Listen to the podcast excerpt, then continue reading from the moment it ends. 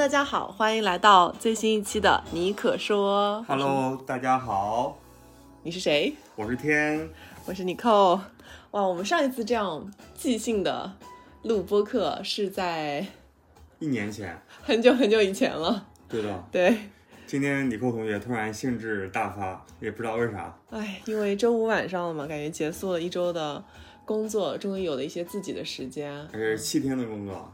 嗯，对，工作了蛮久的，但就是这周咱们请了几天假。对，请了几天假从那个巴厘岛回来，但是回来之后就是工作量，就该有的工作还是要做嘛，所以就是真的觉得蛮累的。是的，然后周五的晚上感觉可以稍微有一点自己的时间，然后可以稍微暂缓一下，嗯然后我觉得可以重温一下我们巴厘岛之行，好呀。因为我觉得这次旅行对我们的影响还是挺大的。现在是晚上的九点零六分，你还有二十四分钟就会睡着，抓紧时间录。对的，我最近养成了一个呃一个习惯，就是十点钟要上床睡觉的我。九点半，九点半准时就睡着，嗯，现在回来了嘛，回来可以稍微那个熬夜熬到十点钟。可以晚一点。好了好了，我们给大家说一下，我们其实今天想聊就是我们的巴厘岛之行。其实我们在另外一个节目，就是天的节目《啤酒事务局》，其实有聊了一下这次的行程，但是当时我们想聊的内容太多了，就是从攻略到酒吧到各种。就是好玩的事情，我觉得就是内容安排的太多了啊。然后我们今天呢，就可能想聊点不一样的，就聊一点这个旅程当中让我们觉得最印象深刻的一些经历，然后我们觉得其实是有一点偏灵性的一些经历。对就现在想想，包括当时刚刚发生完之后，我们都觉得蛮不可思议的一些事情。嗯，对，行，哎，天，你要不要给大家先介绍一下我们这次的旅程啊？为什么是我介绍？来，快点，我们是春节前几天，一个礼拜，嗯到春节之后十天，就两个多礼拜时间，在巴厘岛嗯，我数了一下是十八天，十八天对，在巴厘岛中部一个乌布，对，一个丛林中住过了，度过了两个多礼拜的时间。是的，是的，中间有一晚上去了海边，但是又，回来了。长谷，对，非常有意思啊！就我们之前我去之前嘛，也不知道那边什么情况，所以我们其实是安排了两大段行程，就是一大段是在乌布，啊、就是刚刚提到的比较丛林的这样一个地方，然后另外就是想，因为想都去海岛了嘛，那肯定还是要去一下海边，然后好像听朋友说，呃，昌谷这个地方非常的热闹，然后非常值得去，所以我们其实有一小半的行程是，呃，定了昌谷这个地方。对，但是在最后呢，呃就像刚刚天讲的，其实我们只在那边待了一晚上，就是我们又回来了乌布，所以我们大部分的时间啊，百分之九十的时间，百分之九十五的时间都是在乌布度过的。对，然后因为我们今天想跟大家特别分享的是，就是这次旅程当中，嗯、比较灵性的一些一些这个小片段吧。灵异的画面，灵异倒也没有，就灵性吧，就很就感觉就挺神奇的一些事情。嗯，天，你要不要先给大家说说一个？说一个，嗯。我说一个你不知道的吧？好呀，那就有点灵异了。你记不记得有一次，应该嗯是去仓谷那天，我让你帮我拍一个摩托车照片。我拍。了，对，嗯，你知道为什么拍吗？为什么？因为那个摩托车，它带它后面带了一个箱子，箱子上面写了一个大的英文词，叫做 i l d，？mild 是什么意思啊？淡色，就是淡味就很淡的意思。哦，然后呢，跟啤酒有关系吗？对，因为我那天早上正好在写东西，就是写一个啤酒，它就是英式嗯 mild，嗯淡色艾尔。然后 mild 这个词其实很少见的嘛。嗯然后我那天早上就正好在写这个酒，然后呢，我们刚出门开车，有个店的名字上面就写个大的招牌叫做 mild。哦我当时我觉得很神奇，但是没在意。然后第二次就是看到那摩托车就背着一个大箱子，上面写了一个 mild。哦，那是我我我就是一天上午连看到三次这个这个词，就平时好像从来没有看到过或者没有注意过吧。对，你看我都没太反应，就是这个词是啥意思。对的，你你当时不是让我拍照嘛？我还我还拍了，但是我不知道你为什么要让我拍照。对，因为它后面那个行李箱上面写了一个哦 mild，就很神奇。啊对，就一早上早上你在写书的时候、写作的时候，就查这个词，这个词就是英国的一个啤酒风格，叫做 mile。哦，我觉得有可能是不是你平时其实也是能看到这个词的，但是你没有去查，正好那天早上你查了，你就特别的 sensitive 敏感，然后正好你又一系列又看到了。但是从那天到现在也两个礼拜，我每天也注意看，也没看到，哦，对？看来那天你就是要注定写关于 mild 的那个淡色啤酒相关的东西的，对的，蛮神奇的。当时就觉得，我靠，嗯，然后当天还发生其他灵异的事情，那要不我先说一个，你再说。你说，啊，那我说一个灵异的事情是，就是稍微再早一点啊，就我们还在乌布的时候，就有一天我们不是吃完饭，就是想说要不要去附近走一走嘛，后来就这边 Google Maps 上面查，就说要不要去看个瀑布，然后后来选来选去，就是选了一个是你选的，选了一个比较小众的一个瀑布，就是相对来说离得不是很很很远，因为巴厘岛中部地区各种山嘛，对，到处都是瀑布，因为山上面就有点水流下来，是水是，特别多，对，瀑布挺多，但是你当时选那个瀑布是属于离我们距离比较近，对但是就是比较小众的，我看到评论也比较少，对，然后我们就开过去了嘛，就想说看看瀑布，不是个景点，就是一个野生的，对，可以这么理解，嗯，就跑过想去拍个照，或者稍微走一走，因为刚吃完饭嘛，然后再回去酒店休息。是的，然后我们就把车开到那儿，然后发现是有点像一个花园一样的地方，很多人有一些工人在那边啊、对，对，然后我们就开始就是试图去找那个瀑布的入口，然后我们大概稍微走了个二三十米，嗯，后来发现好像找不到入口，对的，然后当时我们两个人就也很佛系嘛，因为我们也就是没有说一定要去看那个瀑布，只是觉得哎，如果有这个瀑布可以去看也挺好的。嗯，就走了二三十米，就觉得没有这个入口的这个迹象。后来我我还说了一句，我说要不就随没有缘吧，没有缘分那就别看了吧，要不那就走吧，反正不看也也无所谓无，所谓嘛。但看了当当然也也也好也好啊，但反正当时就这么想的。但是当时特别有意思的是什么？话音刚落有一个老爷爷，就出现了。对的，真的很神奇，就是我们俩真的是 literally 就是话音刚落，就说哎，那没看没缘分就算了吧，然后就说那就回去吧，然后刚准备掉头就是回回到车里的时候，就一个老爷爷就出现了，他是建筑工人，他应该就是我们就是刚进来的时候，就前面不是有人有一些人在工就是建对建筑工人。他应该是看到我们两个了，然后他应该猜到我们两个，就是首先我们这个样子应该就是游找找去客，对，嗯。找来找去可能就是来看瀑布的，然后他就他就跑过来，然后非常就是面善的来跟我们打招呼，然后很显然他不会说英语，嗯，但是他是怎么知道我们要去看瀑布的？是你给他看的图片吗？就是他也一边领我们走，同时我一边在哦。Google 上面找一个瀑布的照片，我寄对给他，然后他一下就明白就，get 了，他本他本来也明白，估计，哦，但我给他让他可能再确定了一下，对，然后这爷爷就特别好，我觉得一般如果在国内我们碰到这样心善的人，他可能就给我们，比如说指个方向吧，就比如说往那儿走。他肯。定不会专门跑过来，对，这个爷爷真的是专门跑过来然后不仅指路，他还带带着我们走走，然后一般这个时候呢，我们准备好说有没有零钱，伸手要钱嘛，嗯结果啥都没有，然后就直接目送我们就走过去了。对他，他就是真的是带我们走了一段，就是好像还下了一些楼梯，然后找到那个路，然后他找到那个路之后，他说啊，你往那个方向走上就能看到。就是我就觉得，哎，他基本上就是目送我们下去，下到那个台阶，下到下面，然后他才走的。我当时就觉得好感动哦。对啊，然后当时我就觉得想送给他什么东西，发现啥都没有。对你，你后来还提议嘛，说以后我们去国外要不要提前备一点国内的有特色的东西，可以送给国外的人。是的，就就我在那一刻就觉得特别的，就首先我觉得特别感动，就那个人我觉得他好淳朴，就他当时脸上还露出那种笑容嘛，就是很开心看到我们找到了路，很开心他帮到了我们。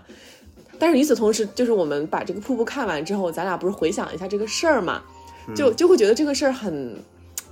很有点灵异，很神奇。就是我们哎其实很就就是内心里是想想要去看这个瀑布，但是我们一开始找不到。然后就在我们放弃的那一刻，正好就感觉从天而降了一个爷爷，然后那个爷爷非常友好，然后还带我们指路，让我们看到了那个瀑布。所以我们跟那个瀑布是有缘分的。我觉得是有哎，对，对我我觉得这个事情其实蛮灵异的，我我觉得就很挺不可思议的，因为如果那个爷爷不出现，我们可能就看不了，但是他的出现就非常的 random，对，嗯，我觉得这个算是一个嗯挺灵异、挺好玩的事情，是的。嗯，然后你要不要再说一个？再说一个，再说一个就是哦，可以说那个换酒店，哦，对对，换酒店是，你要不要给大家说一下这个概况啊？要不我来说概况吧，正好你嗓子不舒服。嗯就是说我在刚开始的时候就讲嘛，其实我们一开始是先去乌布，然后乌布可能住个十几天，然后、啊、住个十天，然后去昌谷，然后后面时间都是待在昌谷的。我们一开始是这样计划的，嗯包括在昌谷也订了酒店，然后租车各种都订了。但是呢，呃，我们在到昌谷的那天下午，首先从乌布开车去昌谷大概是两个小时是吧？一个半小时。两个小时吧。OK，两个小时到那儿之后啊，就是我们一路上就快到那儿的时候，经过那边的环境，包括到了酒店之后，其实我是有点，就是不是很喜欢那个地方。我们说一二三四，哦，那我说两个，你说两个啊。好，嗯，首先呢，就是它跟乌布非常不一样的，就乌乌布有很多的丛林，很多的树，很多的大自然。我觉得可能我们其实是更喜欢这样的环境的，呃，也也更加的安静。然后我觉得到了昌谷之后，就会发现，嗯，这些自然的东西减少了很多，然后有很多呃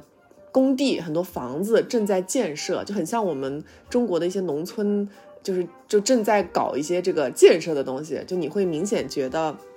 自然环境差了很多，而且有一种就是过度建设的感觉，所以我一下子就觉得自己跟这个环境不是很合，或者是我我对这个环境的期待不是这样的，所以我其实有一点有点失望。嗯，对，那你看你，这是一个点，啊，这一个点。那第二点的话就是很吵闹，就是我觉得它跟它的 vibes 就是跟乌布非常不一样。我觉得乌布的话，在市区它也有它非常热闹的地方，但是比如说在呃其他的地方，比如你去吃个饭啊，你去呃稻田啊，就是你去包括我们住的地方，我觉得都是非常安静的，就是你能感受到那种宁静的感觉。但是到了昌谷之后，你会发现就整个就是乱糟糟的，就是好吵，就觉得就整个的氛围非常的浮躁。然后我觉得也是，呃，我当时也在想，是不是我们在乌布待了十天，已经习惯了那样一个比较安静的氛围，所以一下子到了昌谷，其实有点非常的不适应。嗯，对，我觉得和你的两个点差不多，嗯一个是建筑工地，就是咱们酒店房间一进门我们的 view 就是建筑工地是，工地，是一个工地景，对，然后下面有一个挖土机，然后是的跑来跑去哦，就是和我们在仓谷不是在乌布的景形成强烈对比，是有点失望，就每天对着那个工地，觉得就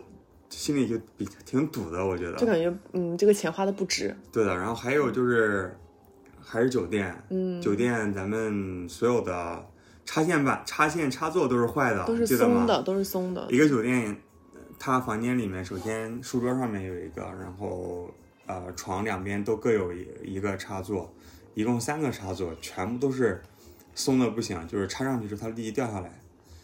然后我的手机和你手机咱们都几乎没电了嘛，对，然后那天找前台，然后前台前前后后一共来过四五次都不解决问题，让我很生气，让我觉得嗯这个地方就有点气氛不太对，就很堵。对，然后我觉得这是这是几个点，然后还有一个特别，我觉得它可能是要像一个 signal，像一个信号一样，就是告诉我们我们可能跟这里不合，或者是乌布还有很多值得我们留念的地方，我们需要回去。你知道是为什么吗？就是就是那天下午，我们开车两个小时从乌布到了昌谷，在 check in 酒店的时候，就你在那边前台做 check in，我就在旁边沙发上坐着等你嘛。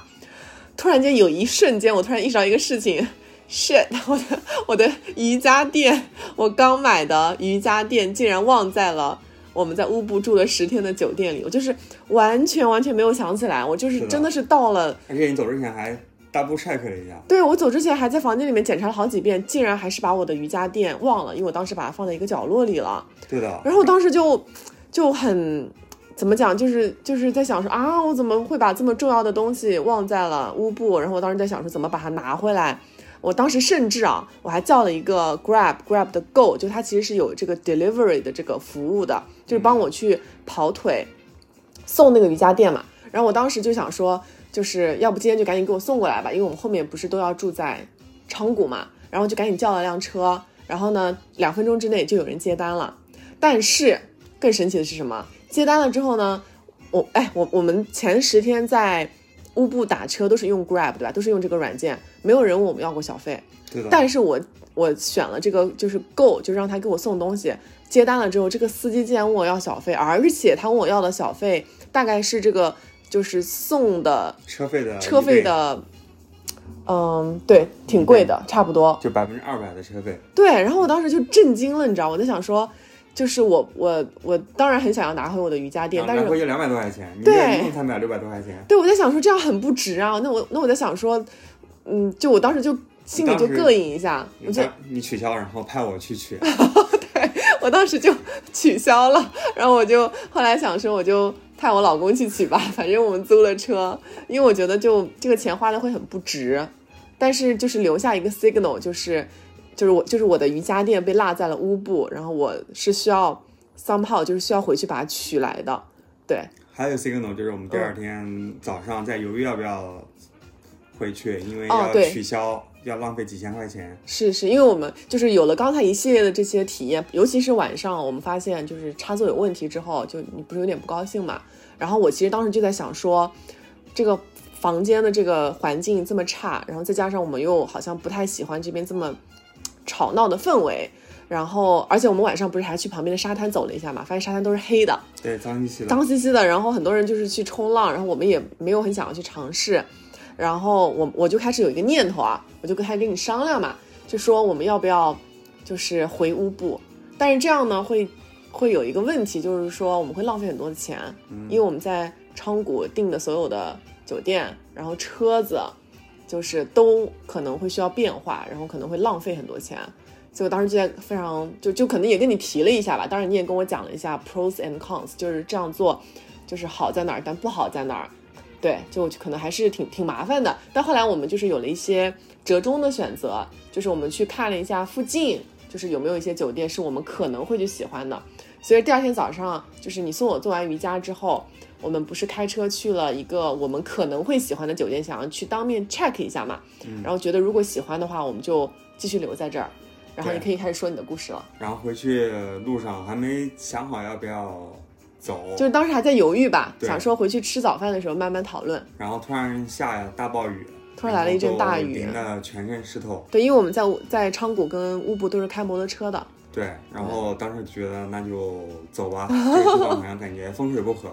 但是我我觉得当时你就是被雨淋特别生气的原因，是因为就我们过去十天在乌布待了十天啊，每一天都下雨，但是从来没有被雨淋到。对，但只有在昌谷的对这一天，就正好被那个大雨，就是 be caught in the rain 的这种感觉，对的我，们两个人都双双都有就被淋的都湿透了了。对，所以你当时就回来路上就很生气是吧？也也不是很生生气我就觉啊得那就接受了，就不要想了。哦你本来还要纠结这个事情，我就不纠结了，对，因为回这个地方就感觉不是很 fit，嗯不，太合。对，所以当时我们两个就很任性的，就是决定我们还是回乌布了。但是我觉得这个事情也没有我们想的那么糟糕，因为呃，你开始在昌谷订的这个酒店，它其实是 non-refundable 的，就是不能退款。嗯但是后来呢，通过你跟酒店的这个 manager 的协商，他其实还是退了我们一部分钱。嗯，所以我觉得，嗯，没有我们想象那么糟。对啊，但我觉得这个事情就是给我们的这个感受，就就我真的是我我我觉得乍一想就是可能觉得我们有点作或者有点任性啊，但是我后来想了一下，我就是我觉得人有的时候真的是要跟随自己的，就是内心的选择。因为，因为如果这个事情我们跟随我们的大脑，大脑其实告诉我们，你你不要去换了，对吧？因为你会浪费钱，你来回折腾，是不是？你之前定的都要重新再订什么的，因为就都浪费了，而且这样就感觉就很很不 make sense 嘛。你好不容易开车来，你怎么又回去呢？就就照理来说，这个是不符合逻辑的。但是其实我们内心里都明白，就是我们来到这个地方，我们三号是觉得自己就是不是那么喜欢，或者是就是其实是有一些外界的信号在在告诉我们，就是就是就可能你不是很喜欢这里，或者是你真的待在这里，你把这个钱花了，你可能也不会 enjoy。对，所以当时我们就想说，那我们要不就回去吧。是的，嗯，所以我们当时就做了这个决定。对的但但是我后来想了一下，如如万一我们要是没有做这个决定，我我后面就不可能再，就就因为我们做了这个决定，我们又才可能就是又重新回到呃乌布。但是在乌布后面几天，其实我又有很多很其他很深的一些其他的感悟。但如果 对，但是我就想说，如果我们就是当时就觉得委屈一下自己，我们就在昌谷待着，那可能就是我们就是体验啊，我们的 journey 就会完全不一样，我们甚至可能会很不高兴。对的，对，这个你有想过吗？对的，嗯，你说的对，所以我就觉得很，就很很就是很神奇的吧，就是我们还是听从了自己的内心，然后嗯，就是没有想着说就是浪费，就把浪费钱这个事情夸的那么大。然后我觉得这个事情其实也也让我思考了一下，就金钱跟我们的关系。就是我觉得很多时候我我们就是对金钱是有一种惧怕的，就会觉得就是嗯，不要浪费钱，对吧？或者是嗯，就就对你你会有这样的感觉吗？你没有人想浪费钱，对，就就是想说不要去浪费钱嘛。但是我有的时候觉得，其实钱其实它其实只是一个工具，就它其实是让我们去体验很多东西的，就一个工具，而不是说它是最主要的。就如果我今天嗯浪费了这点钱，但是我就是比如说我我感受到了更大的快乐，那这个 why not？那我当然是要选择我的快乐，对不对？嗯，而不是说为了省那么一点钱。对的，嗯，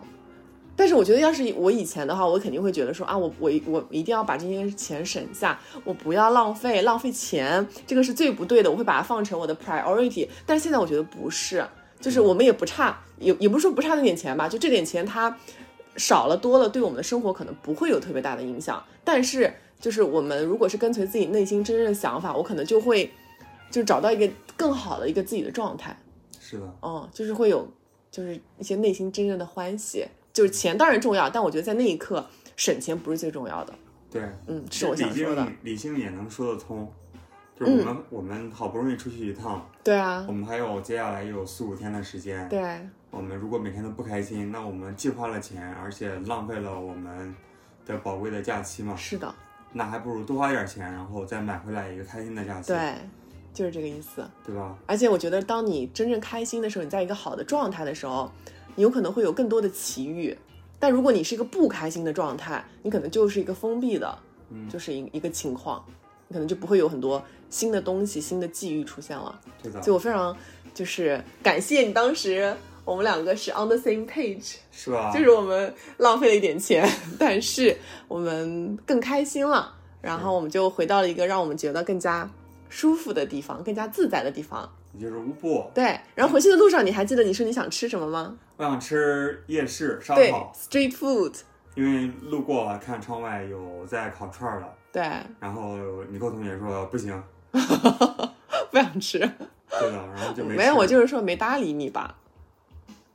你你你没搭理我，那不就是拒绝吗？就是我就没搭理你，但就嗯，对，就想说算了吧，有机会再吃。但是你要不要说一个下一个神奇的事呢？哎，嗯，那我们到了酒店之后，发现第二天酒店组织了一个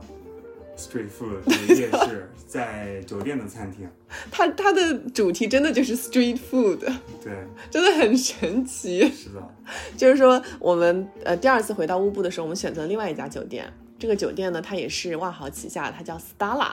嗯，然后这个酒店呢，它嗯跟我们第一家住的酒店不一样的，就是它其实离市区会稍微有点远，大概七公里。但是呢，它被一些它旁边就是山，所以其实被山还有一条河。对，给环绕就更原生态。所以呢，因为它离市区远嘛，所以酒店里就是晚餐会有比较多的一些主题来供你选择。这样的话，你就不用就是想着去市区，就可以在酒店里吃了。对，然后当时我们到的，呃，第二天晚上，对，然后酒店就搞了一个刚才天成说的那个 street food 为主题的晚餐。然后当时我们就觉得很神奇，因为你前一天晚上就说你要吃 street food，结果第二天酒店就有一个 street food 主题的晚餐，对，真的实现了。吃，但是还是实现了。嗯，对，吃了之后发现可能一般，因为可能真正的 street food 还是要到 street 上去吃。对的，但是 anyway，我觉得还是一个很神奇的事情，你不觉得吗？是啊，对啊，就你想吃，结果第二天就吃到了。对的。嗯然后你说你回去之后有很多收获是啥？嗯，我回去之后有特别多的收获。我觉得我这一次旅程让我就是感受最深的，可能就是在我第二次回到乌布的时候。就先说一下为什么这次我们会去巴厘岛吧。就是你其实当时还。嗯，还没有特别大意见啊，就可能主要是我我嘛，因为我想去那边，就是想学瑜伽，对吧？就想要去做瑜伽，就有一个这样一个 purpose。你的话就是不不反对，对吧？但是你就你就你就想说那就跟我一起去了。然后我当时去那边是想要去好好的去练一下阿斯汤加，因为我最近就是开始练阿汤嘛，嗯、但是我就是一个是是一个非常介绍一下阿汤加是什么？哦，它就是一种瑜伽，但是它跟其他的瑜伽不一样，就它有非常严格的序列。然后我个人觉得它是一种偏力量的瑜伽，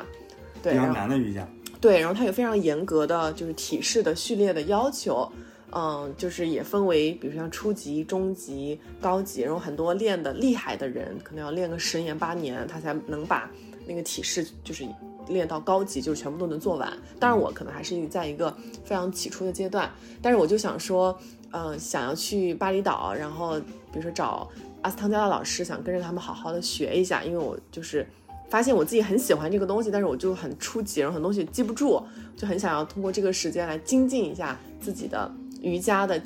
也不能说技能吧，就是 practice 或者养成自己晨练的一些习惯。然后我去之前做了很多的 research，然后我当时就发现有一个叫阿斯汤加的老师是一个加拿大人，他特别的厉害，而且感觉就是那种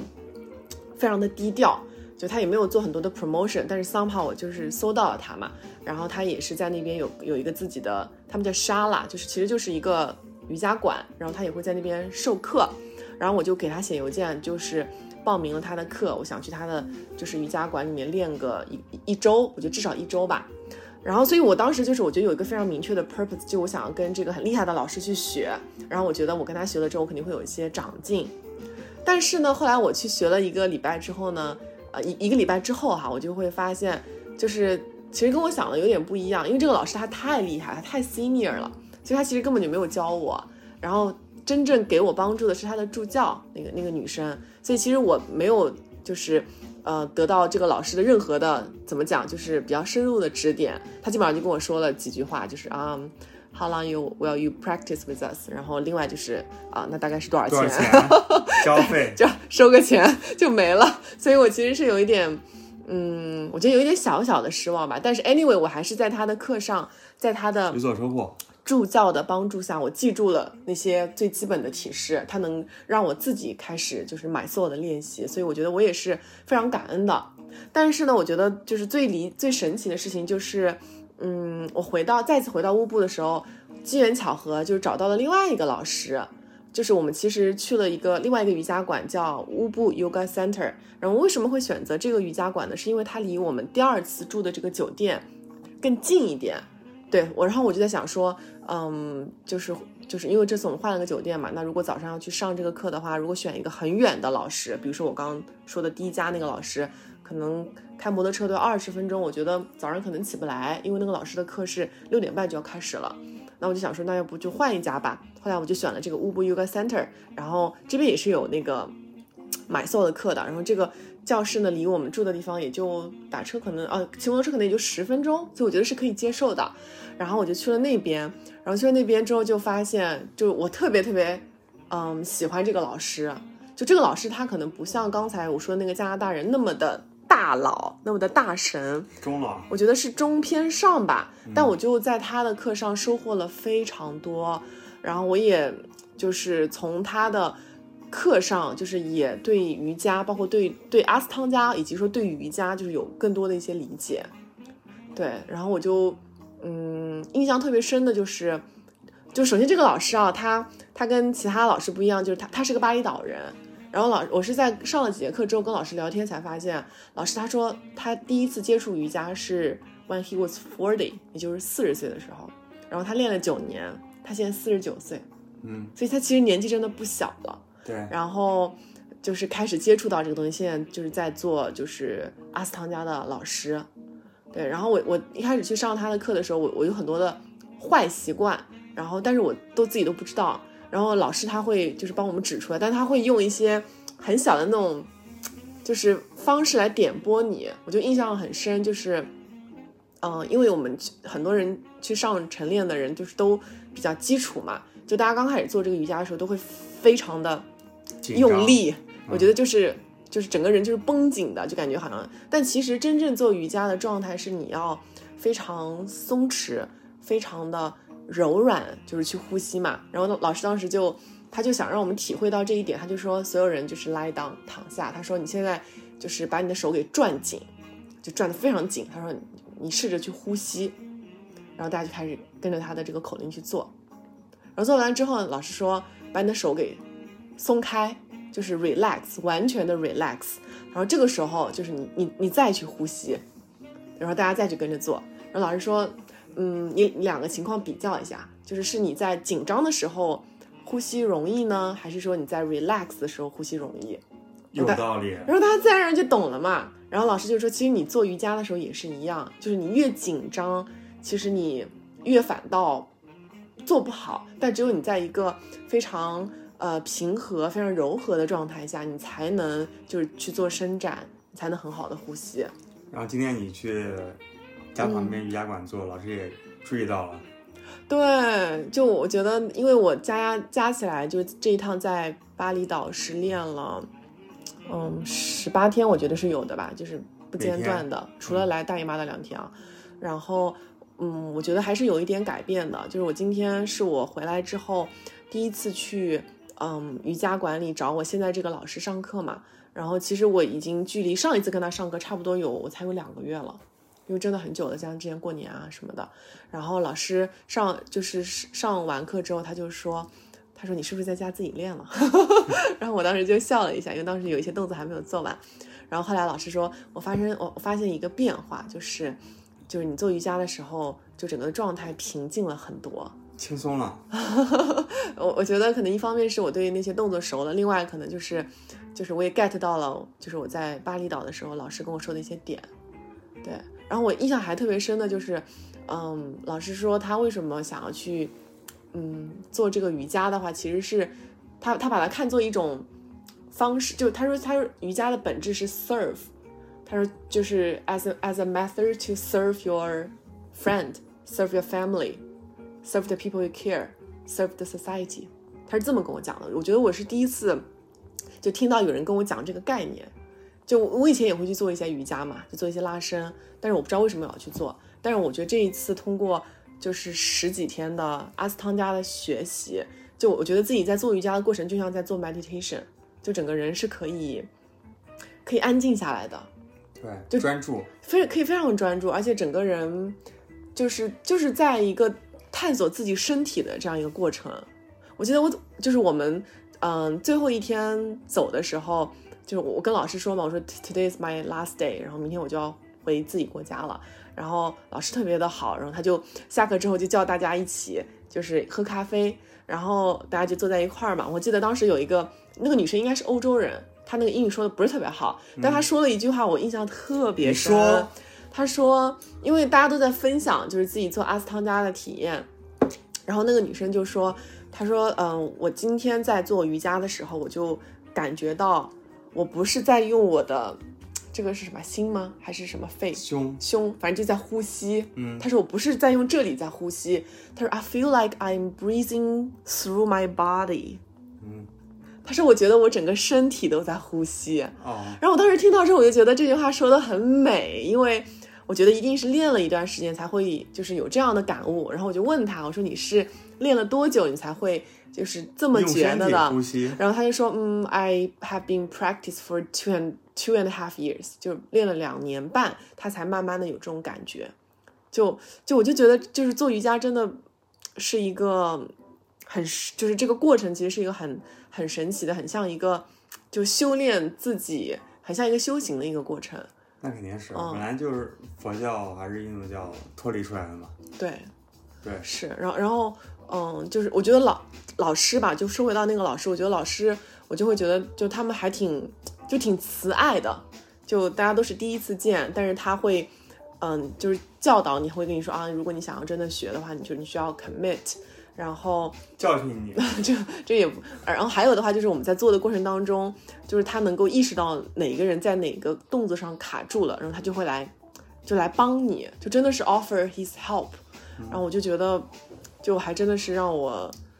收获挺多的，然后，所以我走的那天我就特别的 emo，然后，因为我就觉得，首先我觉得整趟旅程很神奇啊，就是我其实来之前我是奔着那个加拿大人那个很厉害的老师去的，但是结果我没有从那个老师身上。就是讲真啊，benefit 到一些实质的内容，是他的助教帮了我。然后呢，我们去了昌谷，嗯，结果差点我们可能就在昌谷待着，然后就直接回上海了嘛。但幸好呢，冥冥之中我们又回了乌布。然后回了乌布之后，又遇到了另外一个老师。这个老师其实完全是 out of my plan，但是我就觉得我从他身上学到的东西，就是是是是更多的，对，是远比就是我之前 plan 的是一个额外的惊喜。嗯，所以我就觉得这一切都串起来了。安排的，对，但是它有点曲折，对，嗯，就是我其实差一点我错过这个老师了，但我觉得这个老师对我的影响真的非常非常大。然后我也跟老师加了联系的方式，然后嗯，我我真的非常希望自己可以很快再回到他的课堂上跟他一起练一下。今天再回去，然后哦，我突然想到几个很丢人的事情，就是我我其实回来之前就哭了好几次，你还记得吗？对的，特别丢人。嗯，这个真情流露，尼寇同学一般很少不舍得回来，一般是去玩的时候，第一天就是说我想回家。嗯，对，唉，对，我觉得就是，对，就可能就可能我比较喜欢一个安静的地方吧。还有就是，我不知道是不是因为做瑜伽的关系，反正 anyway 就是我觉得我就是到达了一个自己嗯很喜欢的状态。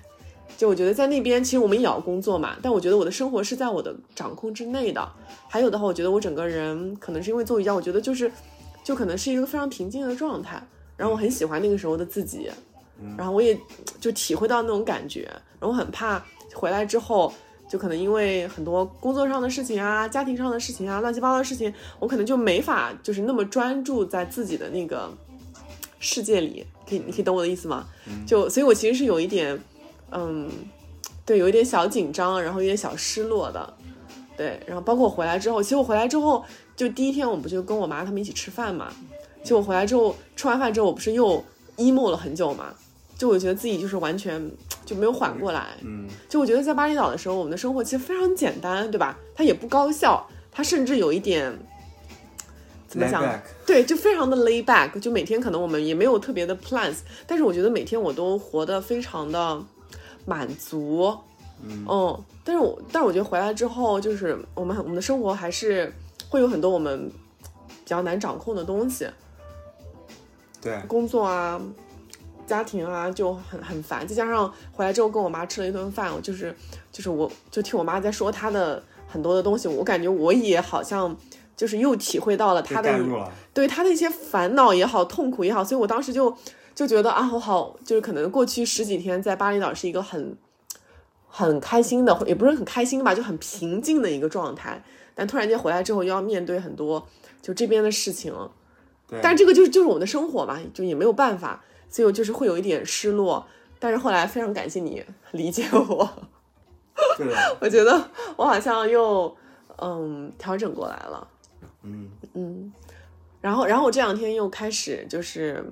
新的 morning routine 吧，我觉得也不是开始新的，就是说在坚持，就是在巴厘岛的一个 routine，就是在巴厘岛其实养成了一个早上起来就是做六点半起床，对，做做瑜伽就是阿斯汤加的买塑，就自己练嘛。因为我我我其实，在去巴厘岛之前，我也想自己起来练，但是我做不到，因为一方面我起不来，另外就是那个时候我很多动作我没有记住，所以就是不太顺，就是无法起床。但是现在，因为我已经通过十八天的练习，我我就是记住了这些体式，我可以自己完全做这一套动作了。啊，再加上呃，我觉得可能是在做瑜伽这个过程当中，我体会到了就是就是这个平静，包括这个 meditation 的状态，就非常 enjoy 这个状态，所以我现在是可以早上起来练习了。我希望自己可以一直就是练习下去。加油，你可以的，嗯，我也觉得我可以的。来你要不要干一个？你怎么没喝酒啊？喝完了是吧？喝一晚上了还喝，我还有什么灵性的事情要跟大家分享吗？差不多了吧？这一路，嗯，对，我觉得差不多了，好像够灵，该灵性的也就这一些。这一期就叫做巴厘岛灵异事件，是吧？我觉得是一次跟随心的旅行，然后，嗯，就就我觉得大家可能要去更多的培养自己的觉知，就知道自己是什么情绪、什么状态，到底喜欢什么东西。嗯，然后也要去审视一下自己跟金钱的关系，因为，对我觉得当时在我们在考虑要不要就是推翻这一切的时候，其实我我觉得第一个反应也是浪费钱，但是你要想清楚，就是钱它不是最重要的，就钱只是帮你去获得你想要的体验的一个工具而已，当然它也很重要啊，但它不是最重要的，它是个工具，嗯，它是个工具，对，不要本末倒置，是啊，而且只有当你是一个好的状态，把心打开的状态，嗯，是一个自洽的状态的时候，我才会觉得就是财富才会就是源源不断的涌进来。是的，嗯好的，希望我们这一期的灵异事件能够给到大家一些启发，应该没有很惊悚吧？就没有吓到大家。我觉得应该还是挺开心的，对然，后也希望大家听完之后可以跟我们分享你的一些灵异事件。打引号的灵异事件。好好的，我们下一期见祝，大家新年快乐，拜拜。新年快乐，拜拜。